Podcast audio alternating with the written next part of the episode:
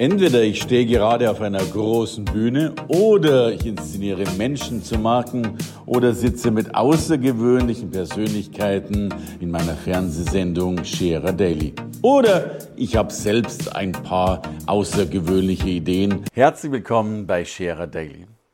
In einer Zeit, in der ich viel geflogen bin, gibt es verschiedene Arten des Fliegens. Es gibt den Vielflieger, dann gibt es den noch größeren Vielflieger und dann gibt es so eine ganz, ganz kleine Anzahl von Multi-Multifliegern. Die, so sagt man, verbringen fast mehr Zeit im Flugzeug als ein Pilot der gleichen Airline. Und diese Multi-Viele-Reisenden, das sind Menschen, die haben sogar ein eigenes Terminal. Die kommen dann da rein, weil es eben schnell gehen muss und weil die eben mehr oder weniger am Flughafen leben. Und eines Tages war ich in diesem Terminal und habe einen Menschen kennengelernt, der noch viel mehr unterwegs war als ich, noch viel internationaler unterwegs war als ich äh, und immer noch ist und äh, tatsächlich weltweit Beteiligungen an Firmen hält. Und das macht mich natürlich neugierig. Was macht ein Mann aus, der tatsächlich im Flugzeug lebt, der tatsächlich Firmen auf der ganzen Welt hat und wie geschieht das und wie geht das? Ich bin froh, dass er von vorletzter Woche USA, letzte Woche China, diese Woche in Deutschland ist. Herzlich willkommen, Christian Walter. Ja, vielen Dank, lieber Hermann, für die freundliche Einleitung. Es freut mich sehr, hier zu sein. Du, Christian, ich, ich freue mich, dass du da bist, denn ich fand, ich fand das wirklich spannend. Ich bin damals, glaube ich, ich weiß nicht wohin, wahrscheinlich nach Hannover geflogen oder irgend sowas und du damals wohl wieder nach Asien. Du bist weltweit unterwegs, äh, hast weltweit Firmenbeteiligungen. Ich habe viele Fragen im Kopf. Äh, erzähl mal, welche Firmen hältst du? Also äh, ich sag mal, das fing an, das fing an vor, vor fünf Jahren, wo ich schon immer im Hinterkopf hatte, ich möchte gerne Unternehmer sein. Wie macht man das? Dann habe ich verzweifelt mich in Studienrichtungen äh, äh, weitergebildet, habe ein MBA gemacht und habe aber nirgendwo so richtig mal erfahren, wie wird man denn Unternehmer? Also es war immer so die, die Frage. Das, ich, ich, ich, weiß nicht, wie ich, das, wie ich das umsetzen soll. Und irgendwann, vor fünf Jahren, kam jemand zu mir und sagte, du pass auf, ich habe eine Firma in Polen und da möchten Altgesellschafter aussteigen. Möchtest du da einsteigen? Diese Firma beschäftigt sich mit ähm, Automobilentwicklung, mit, wenn man sich ein Automobil vorstellt, mit, ähm, mit der Außenhaut von einem Auto, also Blech, Außenhaut. Und dann habe ich gesagt, ja, das ist eine super interessante Geschichte, aber ehrlich gesagt, das kann ich mir nicht leisten. Wenn ich zu meiner heimischen Sparkasse Volksbank gehe und sage, ich hätte gerne Beteiligung in, äh, in Polen. Mhm. Äh, also den Weg kann ich mir sparen. So. Das, das und da war gerne. natürlich die Verzweiflung ja. groß, zu sagen, ist einerseits die Chance, andererseits aufgeben geht es jetzt nicht. Mhm. Und nach langen Überlegungen gab es dann diese Möglichkeit, dass eigentlich der Altgesellschafter gesagt hat, du pass auf, ich würde gerne an dich die Firma abgeben und wir machen das mit dem Earnout und du zahlst das über die Gewinne der Firma in den nächsten Jahren letztendlich zurück. Und genauso ist es passiert. Und das war so die Initialzündung, zu sagen, da Unternehmensbeteiligungen aufzubauen. Und das macht viel Spaß und macht viel Freude. Wow. So. Also ein ja großartiges Modell, Earn-out. Das heißt, äh, erstmal wenig investieren von deiner Seite, aber dann eben tatsächlich die Gewinne an den Altgesellschafter ausschütten was zur Folge hat, dass man Gewinne machen muss. Also dieser positive Druck ja, steckt da, natürlich da, da, dahinter. Das wäre ja. die Frage gewesen. Was wäre denn passiert, wenn es keine gegeben hätte? Ja, das ist der positive Druck, den man dann, mit dem man dann aushalten muss. Ja? Und da ist dann aber auch die, ich sag mal, diese Unternehmertugend. Okay. Äh, dieses geht nicht, gibt es nicht. Sondern wirklich auch zu sagen, arbeiten und rackern und arbeiten und Möglichkeiten suchen. Und wenn der eine Kunde dich nun mal nicht möchte, dann musst du halt den nächsten Kunden suchen. Ja? Das ist, ich denke, das ist ein ganz wohltuender Druck, auch zu sagen, ähm, es gibt jetzt nicht den Plan B, ja. Das, da muss jetzt durch. Ich liebe das. Ich bin manchmal ein, ein Feind von Businessplänen. Ich stelle fest, wenn das Geld mal weg ist, kommt schon immer noch eine Idee, wie man es wieder zurückbekommen kann. Das, das ich glaube auch, da entstehen auch die größten Fehler. Ja? Wenn es super läuft und alles ist klasse und ja. die Umsätze sprudeln, dann stellt man sich die richtigen Fragen nicht. Ja? Und in dem Moment, wo es auf einmal schlechter wird, sagst du immer, uh, da fehlt was und da fehlt was und da fehlt was. Aber wenn es super läuft, hat man auch manchmal nicht den nötigen Umsetzungsdruck, einfach auch gewisse Themen in Unternehmen bei sich selbst auch zu optimieren. Absolut. So, aber erstmal spannende Erkenntnis. Du bist praktisch dann ja, Firmenbeteiligter geworden ohne erstmal großes eigenes Kapital. Genau so ist es. Sensationell. Genau so ist es. Dann kam die nächste Beteiligung dazu, eine Produktentwicklung in München, Okay. wo wir nach einem ähnlichen, nach einem ähnlichen Verfahren äh, finanziert haben. Da gab es dann schon ein paar Euros von der Bank. Okay. Da hat die, äh, der, der Track Record ein bisschen besser funktioniert dann mittlerweile. Aber genau dasselbe, da sind wir mittlerweile auch 50 Leute in München, wo wir uns um Automobilentwicklung im Bereich Exterior, also letztendlich Außenhaut, alles was außen im Auto rum ist, letztendlich beschäftigen.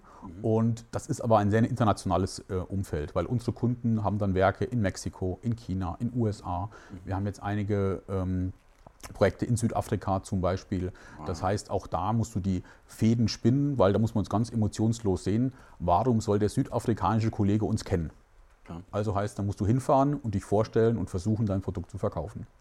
Und das ist jetzt das, was du auch tust, äh, weltweit unterwegs sein und als Gesellschafter und Geschäftsführer dann die Dinge auch an den Mann zu bringen oder Genau. die Netzwerke zu spinnen. Sensationell. Plus natürlich jetzt schon wieder zu, zu wissen, ähm, wie machen wir die Firmen zukunftsfit. Ja? Also die Firmen sollen ja nicht den Status quo halten, sondern zu sagen, okay, wir möchten Wachstum, also ein sinnvolles Wachstum äh, erzeugen, plus natürlich mit diesen Themen Digitalisierung. Ja? Wie gehen wir damit um? Ähm, Ich bin relativ häufig im Silicon Valley, schaue mir dort Start-ups an, das sind dann Themen wie Flugtaxis. Das sind äh, Elektroautohersteller und damit meine ich nicht nur den Tesla zum Beispiel. Ah, also ein Flugtaxi klingt ja schon mal spannend, wenn Genau. ich es reinwerfen darf. Ja, So, ja. Und dann haben wir natürlich diese, diese Tätigkeiten oder diese, diese Firmen, die dort existieren, die hervorragende Produkte auf dem Weg sind, auf den Markt zu bringen. Und gleichzeitig sind wir Deutschen natürlich eher die Skeptiker, die sagen, naja, so ein Uber, das ist vielleicht eine feine Sache, aber wir verbieten es erstmal. Ja? Er- Erstmal verbieten. Ja. Genau, oder jetzt die, oder die Diskussion mit den, mit den Tretrollern. Ja? Ja. In San Francisco fährt jeder den Tretroller und sagt, das ist eine super Geschichte. Und hier sagen wir erstmal, wir müssen einen Helm haben. Und Bürgersteige fahren ist jetzt auch ganz, äh, ganz schlecht. Also wir Deutschen eher pessimistisch. Das haben wir natürlich zuweilen auch in den Unternehmen. Das heißt auch so ein, so ein Mittelstand, so ein klassischer Mittelstand hat ja seine Daseinsberechtigung, sehr, sehr lange zu planen. Tüftler, Denker, sehr, sehr gute Produkte, Mittelstand der Deutsche, das ist die Triebfeder der deutschen, der deutschen Wirtschaft. Und jetzt ist es aber spannend auch zu sehen, die Firmen zukunftsfit zu machen mit neuen Technologien, mit neuen Arbeitsweisen, mit neuen Herangehensweisen. Und das wirst du von, sicherlich von vielen deiner eigenen Unternehmungen auch kennen. Es ist eine gewisse Naivität immer ganz gut auch mal an ein Thema total unvoreingenommen reinzugehen. Und ich habe das ganz oft, wenn ich Kollegen habe, die vertrieblich unterwegs sind, wo ich dann mit meiner Erfahrung von 20 Jahren sage, das wird nichts. Und auf einmal kommt er wieder mit einem Auftrag, wo ich sage, uh, wie hat er das denn gemacht? Und das ist, das ist einfach auch ganz wichtig, diese Welten zusammenzubringen. Mittelstand mit neuen Start-ups, mit neuen kreativen Ideen. Der Mittelstand soll das Start-up nicht erdrücken und gleichzeitig soll auch das Start-up nicht im Chaos versinken. Und da letztendlich zu schauen, wie das für nicht nur für meine Unternehmen, auch für Unternehmen, wo ich dann in der Beratung tätig bin, zusammenführen kann. Und funktioniert das? Ich, ich, ich sehe da schon ein paar Berührungsängste. Das, das, ist, das, sind große, das sind große Themen, weil Kulturen aufeinander Ah, äh, prasseln. Also wir haben, wenn man jetzt nur nach Amerika äh, schaut, da muss ich jetzt gar nicht nach Mexiko oder China. Ja, Jedes klar. Land hat nun mal wieder seine, seine Eigenarten. Ja, Und, äh, und das, sind, das sind große Probleme. Wer der Deutsche ankommt und fährt zum Beispiel zu Tesla und sagt, du pass mal auf, hier ist die Anfrage, Tesla schickt eine Anfrage zu einem deutschen Mittelständler, dann erklärt der Deutsche erstmal, was alles nicht geht. Ja, Ja. Geht erstmal alles nicht. ja. Man sagt, der, der, der, der Kollege XY, ja, aber ich habe ja drei, die es schon weltweit machen. Ja, aber es geht trotzdem nicht. Und selbst wenn es dann funktioniert, dann erklären wir ja trotzdem, dass es nicht geht. Okay. Und das sind sicherlich, das sind sicherlich Themen, wo viel ja, Übersetzungs, äh, Übersetzungskompetenz erforderlich ist, auch wirklich zu sagen, dass man eine Win-Win-Situation schafft, aber auch alle Mitarbeiter in so einem Unternehmen mitnimmt. Und nicht nur die, nicht nur die Geschäftsleitung, sondern auch hergeht und das ganze Unternehmen dort mit involviert. Ja, aber das ist wahrscheinlich der große Unterschied oder einer der großen Unterschiede, dass die Amis, die sagen halt, komm, go for it und rennen halt da mal los. Und meistens sogar noch erfolgreich. Ja, und es sind zwei Faktoren. Das, der eine Faktor ist, wir Deutschen sind natürlich schon darauf aus, alles mit 100 und 120 Prozent. Ja? Gerade wenn man so im Bereich Maschinenbau unterwegs ist, ja, Tüfteln, ähm, das hat auch sicherlich seine Daseinsberechtigung, aber der Amerikaner sagt, gut, 85 Prozent reicht halt auch. Ja, das, ist, das ist auch gut.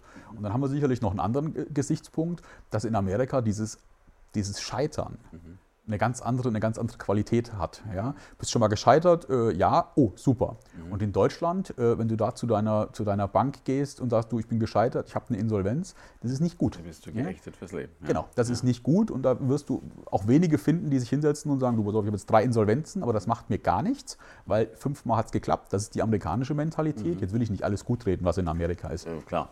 Aber das ist sicherlich gerade bei diesen, bei Start-ups, bei Unternehmensgründungen sicherlich eher eine positive, eine hm. positive äh, Errungenschaft äh, in Amerika.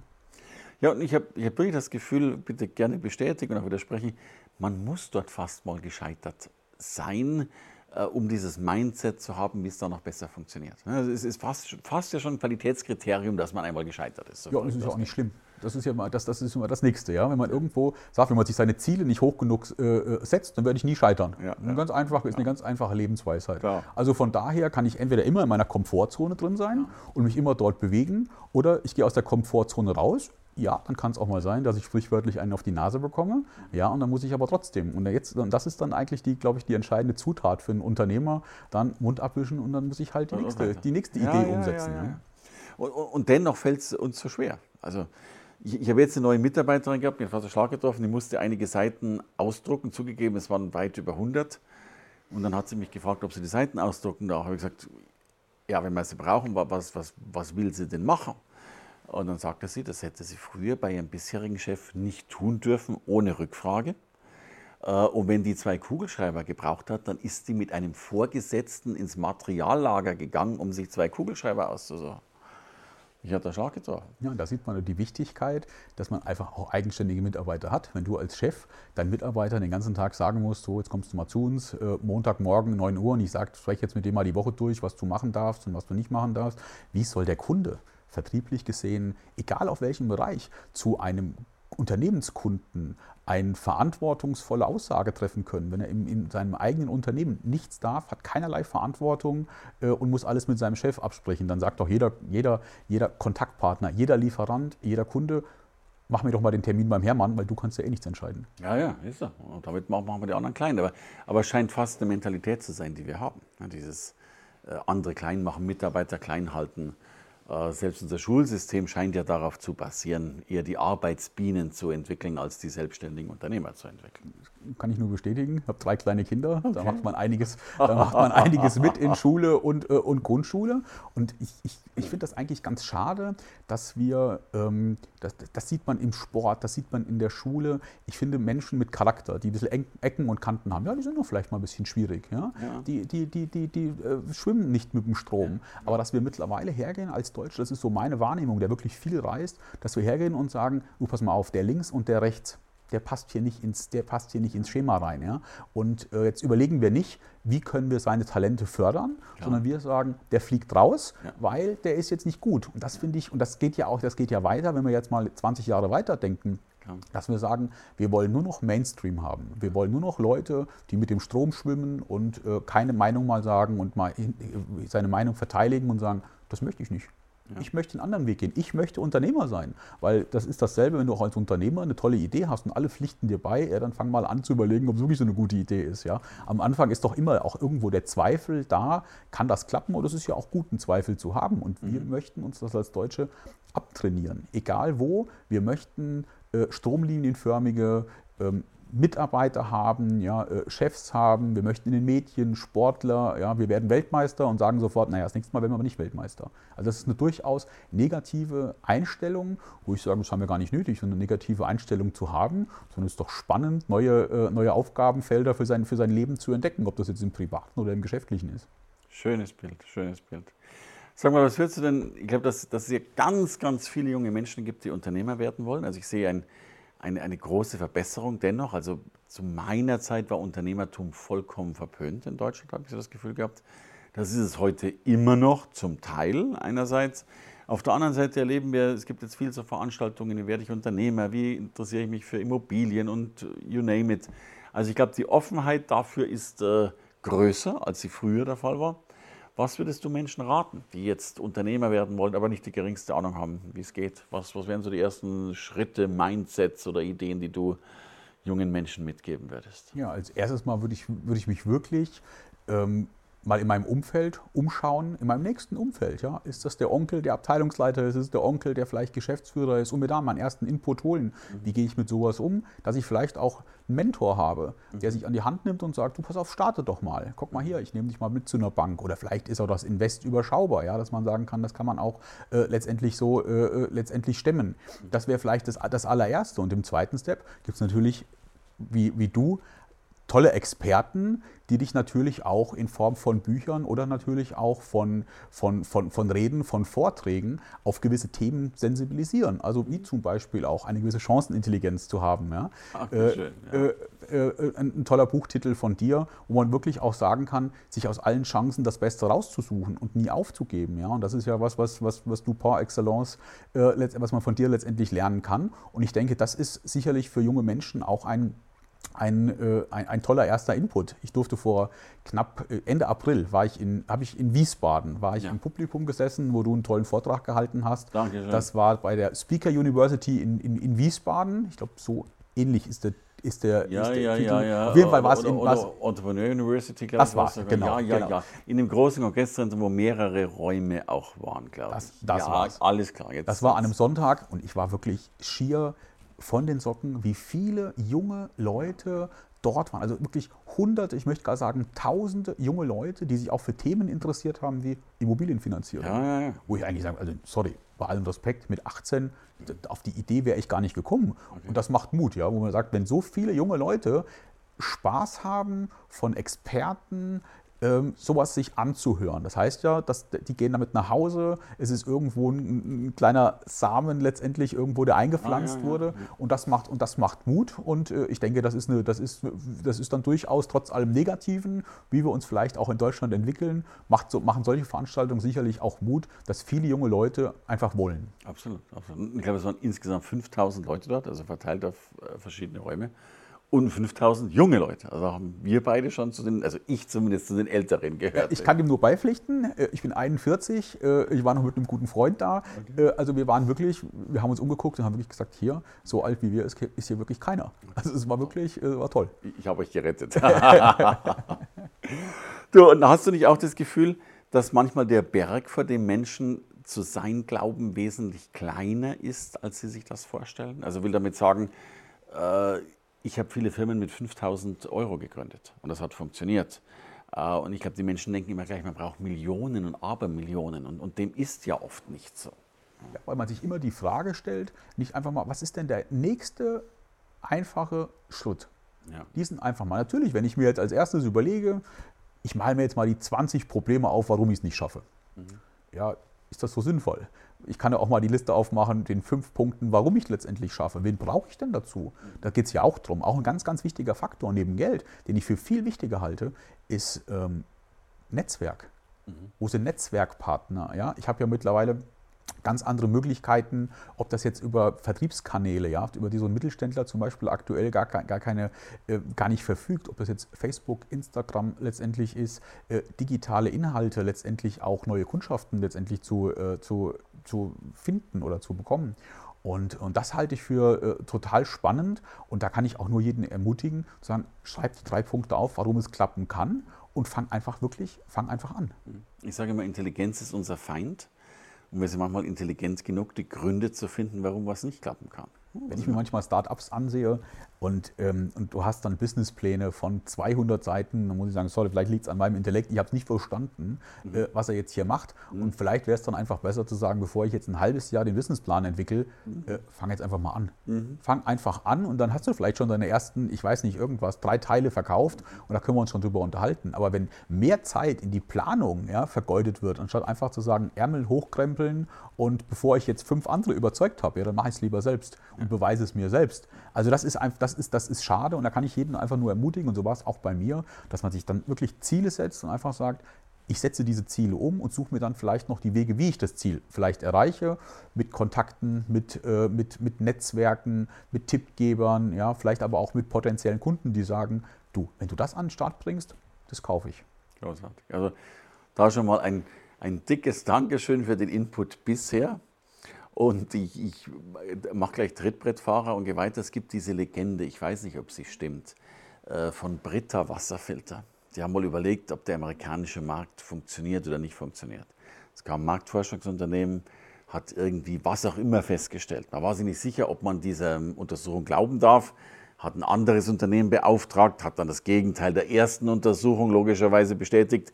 Jetzt haben wir sich noch unsicherer, soll man den Markt erobern oder nicht. Man wollte ein drittes Unternehmen beauftragen, um den Markt zu überprüfen, bis einer dieser Britta-Menschen gesagt hat, pass auf, wir fliegen da jetzt rüber, stellen eine Palette äh, Wasserfilter in den nächsten Drogerieladen, ich stelle mich nebendran, wenn die Palette nach einer Woche noch da ist, ist der Markt schlecht. Wenn ich die Palette in einer Woche verkaufe, dann ist der Markt gut, fertig aus.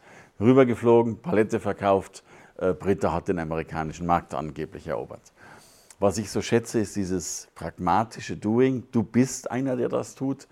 Äh, das erleben wir so selten, dieser Pragmatismus. Ja, das ist ein schönes Bild von, äh, äh, aus Amerika. Und das ist aber genau der, das ist genau der Punkt.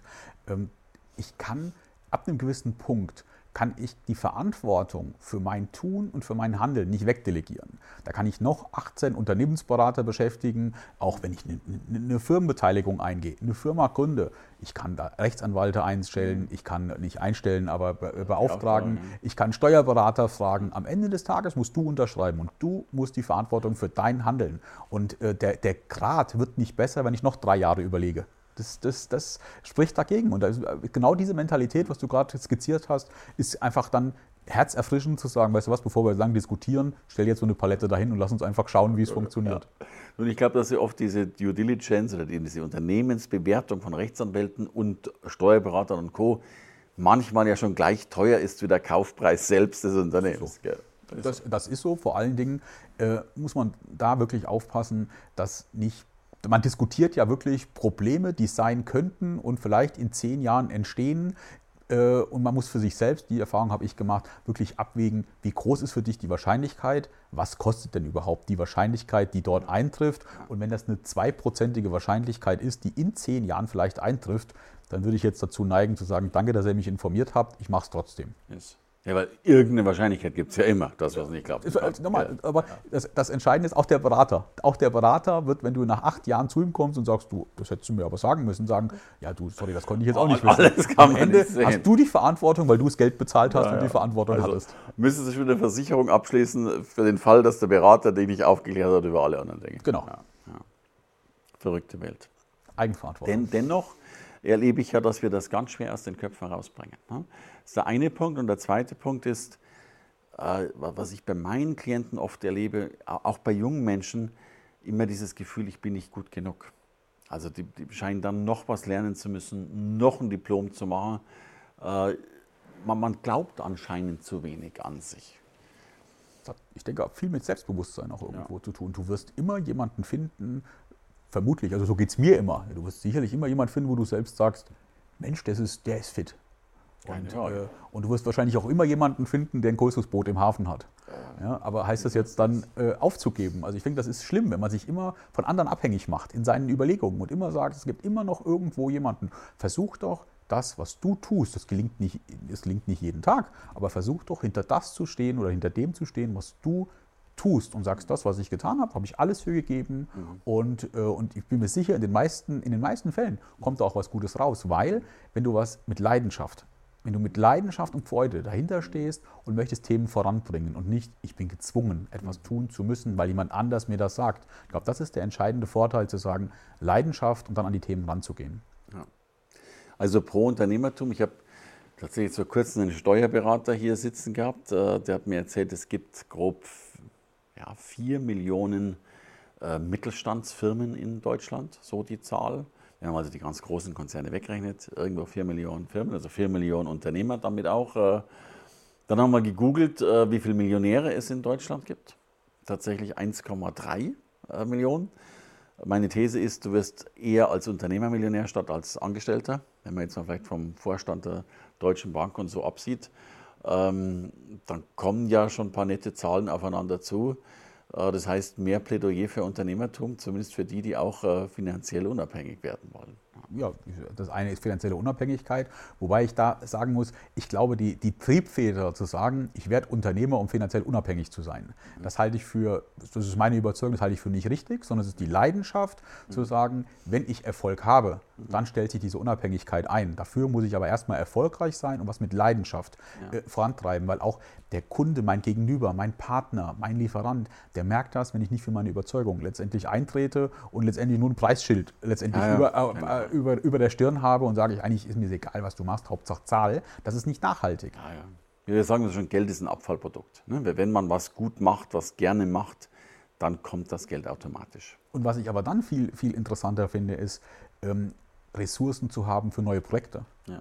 Ja, in neue Themen reinzugehen, sich in neue Themen reinzuentwickeln, vielleicht auch mal was zu machen, wo es ein durchaus höheres Risiko ist, aber dafür der, der Gewinn umso größer ist, und zwar der intellektuelle Gewinn, ja, mhm. äh, umgesetzt zu haben, Projekte umgesetzt zu haben, neue Firma zu starten, ja, wie du mit deinen äh, Sharer Studios, ja, wo du jetzt einen tollen Erfolg hast, ja, das, das ist ja auch ähm, kein Zufall, sondern der Voraussetzung, die Voraussetzung war die Idee und dann einfach machen Absolut. und tun.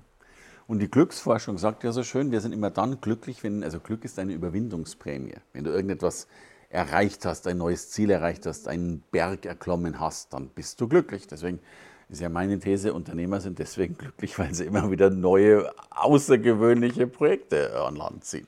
Weil ich, ja, im Unternehmertum, ich kann mir nicht vorstellen, das würde dir sicherlich genauso gehen, man ist ja nie fertig. Ja. Es gibt immer neue Ideen. Right. Eine Firma ist nie fertig und du kannst jetzt sagen, oh danke, super, alles, ja, alles genau. klasse. Und damit meine ich nicht nur Umsatzwachstum und Maximierung, ja, sondern du möchtest hier was verbessern, du möchtest in diesen Bereich nochmal reingehen, du möchtest auch vielleicht ganz was Neues machen. Raus aus der Komfortzone und sagen, du, das habe ich jetzt schon zehn Jahre gemacht, ich weiß im Prinzip, wie es geht, das haken wir jetzt mal ab, jetzt gehe ich mal in, in einen neuen Bereich rein. Das finde ich, das find ich als viel, viel äh, befriedigender als, äh, als das Monetäre.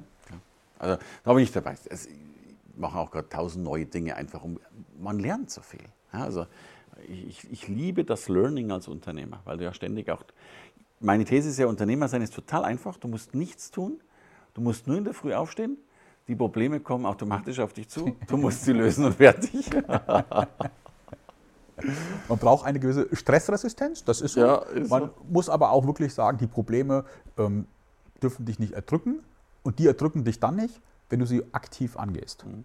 Ja, wenn du jetzt wirklich sagst, oh, ich bin jetzt da der, der, äh, der Mensch, der wartet und sagt, es löst sich alles von alleine. Nee, das wird sich nicht von alleine lösen. Aber wenn du das wirklich angehst als Herausforderung und sagst, ja, du hast mal Tage, die sind stressiger, du hast auch mal Tage, die sind vielleicht nicht so stressig, aber unterm Strich macht es mir einfach viel Spaß mit Leidenschaft, dann denke ich, dann wirst du eine, eine gute Zeit als Unternehmer haben. Right. So ist es.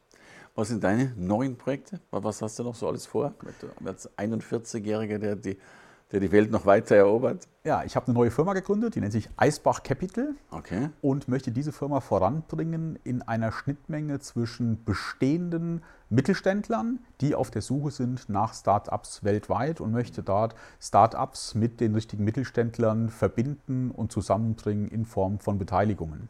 Wow. Das ist so ein Projekt, was ich mir vorgenommen habe, wo ich jetzt die Firma ganz frisch gegründet habe. Da wird es einen Beirat geben mit Experten, die über China, USA, Mexiko und natürlich auch Deutschland sitzen, wo, ja, das sind arrivierte Unternehmer mit viel, viel Erfahrung, die dann äh, ja, ein gewisses Scouting machen und dort dann nach, äh, nach Startups weltweit fahnden wow. für die Mittelständler hier, die vielleicht sich eine gewisse Innovationsspritze suchen und wünschen. Also, wenn sich da jemand angesprochen fühlt, der Mann bringt das zusammen. Oder falls es jemanden gibt, der ein Earn-out oder was auch immer machen will, auch dann diesen Mann ansprechen, kann immer hilfreich sein. Also, das ist das neue Ziel. Jetzt bist du natürlich, mich interessieren natürlich noch ein paar, paar Vielflieger-Rules auch noch. Jetzt bist du wirklich enorm viel unterwegs. Ich, ich weiß, um diesen Flugstatus zu erreichen, den du hast, äh, darf man viel, viel, viel, viel Zeit im Flugzeug verbringen, keine Frage.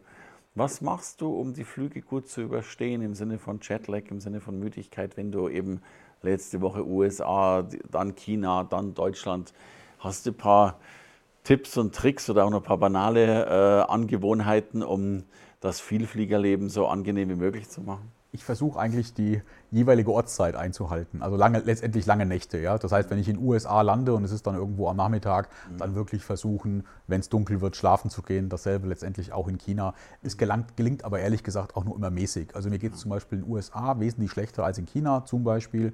Also das ist, das ist eine Sache, äh, äh den ganz großen Tipp wüsste ich nicht, dass es ihn gibt, wenn man jetzt mal davon absieht, Schlafmittel zu nehmen, was ich jetzt nicht, was ich nicht machen möchte. Aber den großen Tipp gibt es äh, jetzt nicht. Aber dann kann man die langen Nächte gut nutzen zum, zum Arbeiten oder vielleicht auch, äh, um das eine oder andere Buch von dir zu lesen. Na, na, vielen Dank dafür. Aber ich hoffe, du hast noch aufregendere Dinge als das im Ausland zu tun.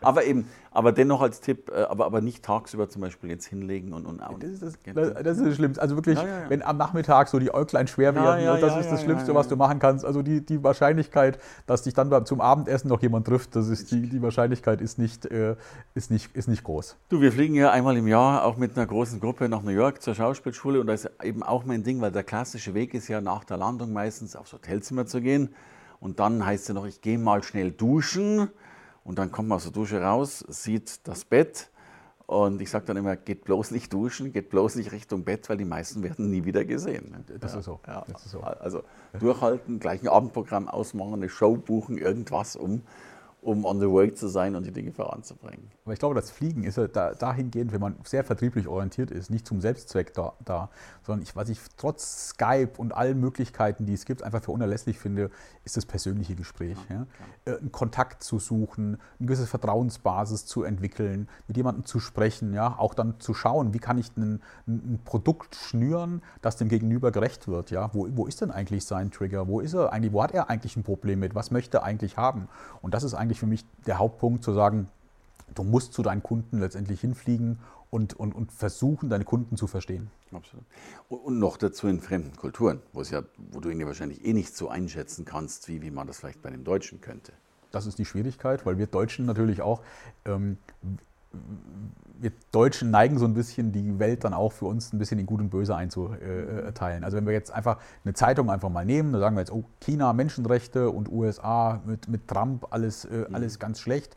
Ja, aber weltweit gesehen sind wir doch relativ kleines Volk. Ja, ja, das darf man halt immer irgendwo nicht vergessen. Und der, wie groß ist jetzt die Wahrscheinlichkeit, dass 1,2 Milliarden Chinesen sich nach uns richten? Ich glaube, die Wahrscheinlichkeit ist nicht so groß. Also ich kann nicht sagen, ich möchte nach China gerne, um Geld zu verdienen, aber gleichzeitig müsste nach unseren Regeln spielen. Das, das funktioniert nicht. Und das ist eigentlich so diese, Thematik, dass du diese Kulturen versuchen musst zu übersetzen. Der Amerikaner tickt nicht wie der Mexikaner und der Mexikaner nicht wie der Chinese und der Südafrika ist noch, Südafrikaner ist nochmal ein anderes Kapitel. Ja, das glaube ich. Das glaub ich.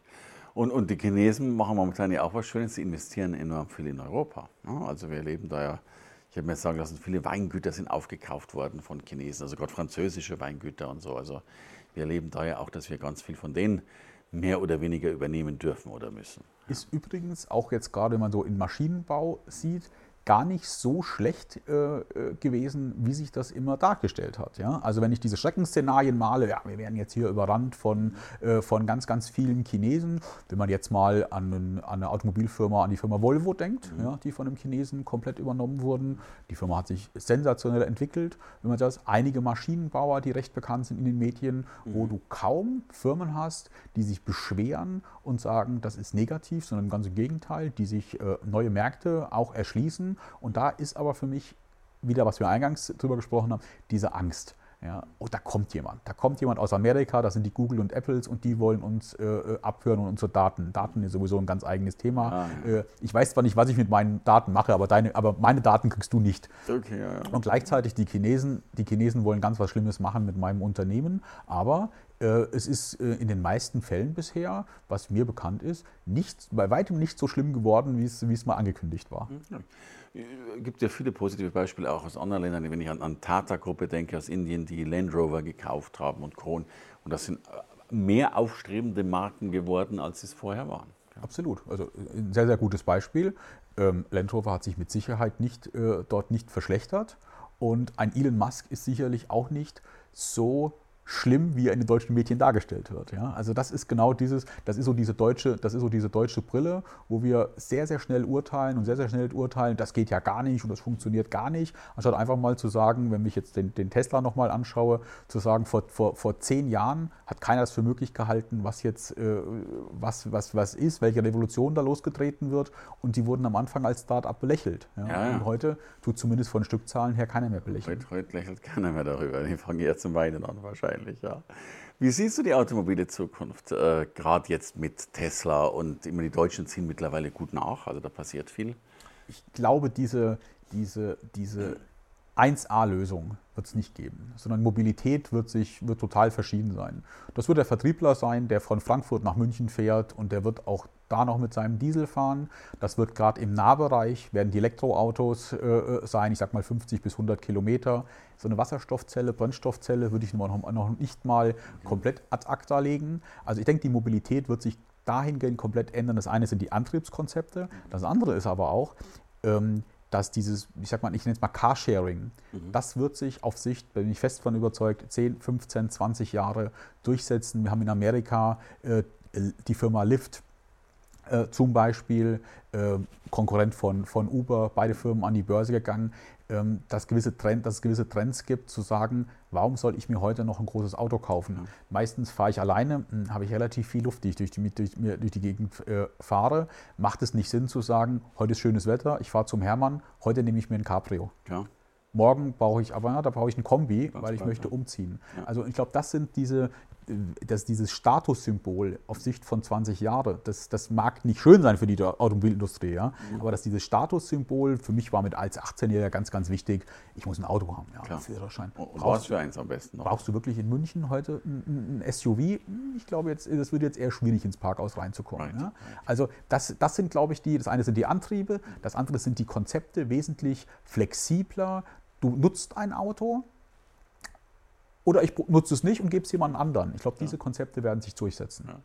ja, und die dritte Frage auch noch, wenn es dann wirklich alles selbstfahrend ist, äh, was wird mit mir geschehen oder was mache ich in der Zeit, wenn ich in einem Auto drin sitze? Also ich, ich sehe da ja nochmal auch dieses Konzept, äh, der ist ja langweilig, wenn du irgendwo hingefahren wirst und nichts tun musst. Wahrscheinlich guckst du in ein iPad oder in irgendein Modul rein, äh, das da gerade drin steckt. Wahrscheinlich mache ich ganz neue Umsätze als, als gefahrener Autofahrer ähm, weil ich lieber Geld ausgebe und Konsum mache, anstatt dem Straßenverkehr zu folgen, äh, dem ich vielleicht gar nicht mehr folgen muss.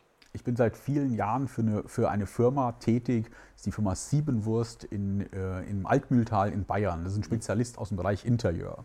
Und wir sind dort ähm, sehr viel, ähm, beschäftigen wir uns mit äh, Interieurkonzepten der Zukunft. Und das ist genauso, wie du sagst, ein, ein, ein, ein riesiges Thema, was passiert, wenn da kein Lenkrad mehr ist? Mhm. Was passiert denn eigentlich ähm, mit den Insassen? Der eine möchte Zeitung lesen, der nächste möchte seinen Netflix-Film äh, mhm. schauen. Was ist denn, wenn du dein Auto mittlerweile, wenn du in Zukunft dein Auto geschenkt bekommst?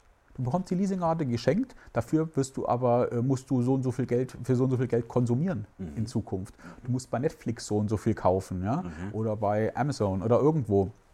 Äh, äh, einkaufen. Ja? Das heißt, es ist eine gewisse Gefahr, dass so ein Auto einerseits komplett entwertet wird, andererseits, dass das Auto natürlich komplett anders aussehen muss, als es heute aussieht, weil du möchtest dich vielleicht äh, legen. Und dann hast du natürlich aber noch, was dann natürlich noch entgegengesetzt ist, noch einen weiteren Trend, dass es, dass es immer mehr Startups gibt, die sich mit dem Thema Flugtaxen okay. letztendlich ja. auseinandersetzen. Ja. ja. Ob das jetzt in Amerika ist oder in, in, in München gibt es äh, auch ebenfalls ein Startup, wo ich sage, das ist auch ein, ein interessanter äh, Trend und es wird immer mehr zur Individualisierung gehen, dass du irgendwo in deinem, in deinem Account, da steht Hermann Scherer, ich hätte gern die Sitzeinstellung so und so mhm. und mein Netflix-Film soll dann und dann losgehen mhm. und du steigst in 20 Jahren in dein Auto ein und dann geht es genauso, was vielleicht autonom zu dir kommt und ja. dann geht genau der Netflix-Film da los, wo du am Abend aufgehört hast und, äh, und, und wirst von Punkt A nach B gefahren. Großartig. Also hast du ein erweitertes Wohnzimmer, das sich dahin rollt, wo du hin musst, im ich besten Fall. Könnte mir vorstellen, dass es so aussieht in ein paar Jahrzehnten. Ja, Christian, ich danke dir von Herzen, dass du in meinem erweiterten Wohnzimmer heute warst und dass wir ein so schönes Gespräch führen durften. Ich hoffe, wir sehen uns bald wieder. Vielleicht auch wieder in irgendwelchen besonderen Terminals, wenn ich nach was weiß ich, München Süd fliege und du wieder nach Asien oder USA. Danke für dieses Gespräch. Hat mir großen Spaß gemacht. Vielen Dank. Danke dir. Danke fürs Reinhören in den Podcast. Wenn du mehr von mir wissen willst, komm zu meiner Veranstaltung Hermann Scherer Live. Infos und Sonderkonditionen für dich als Podcast-Hörerin oder Hörer findest du unter www.hermannscherer.com/bonus. Bis bald im nächsten Podcast.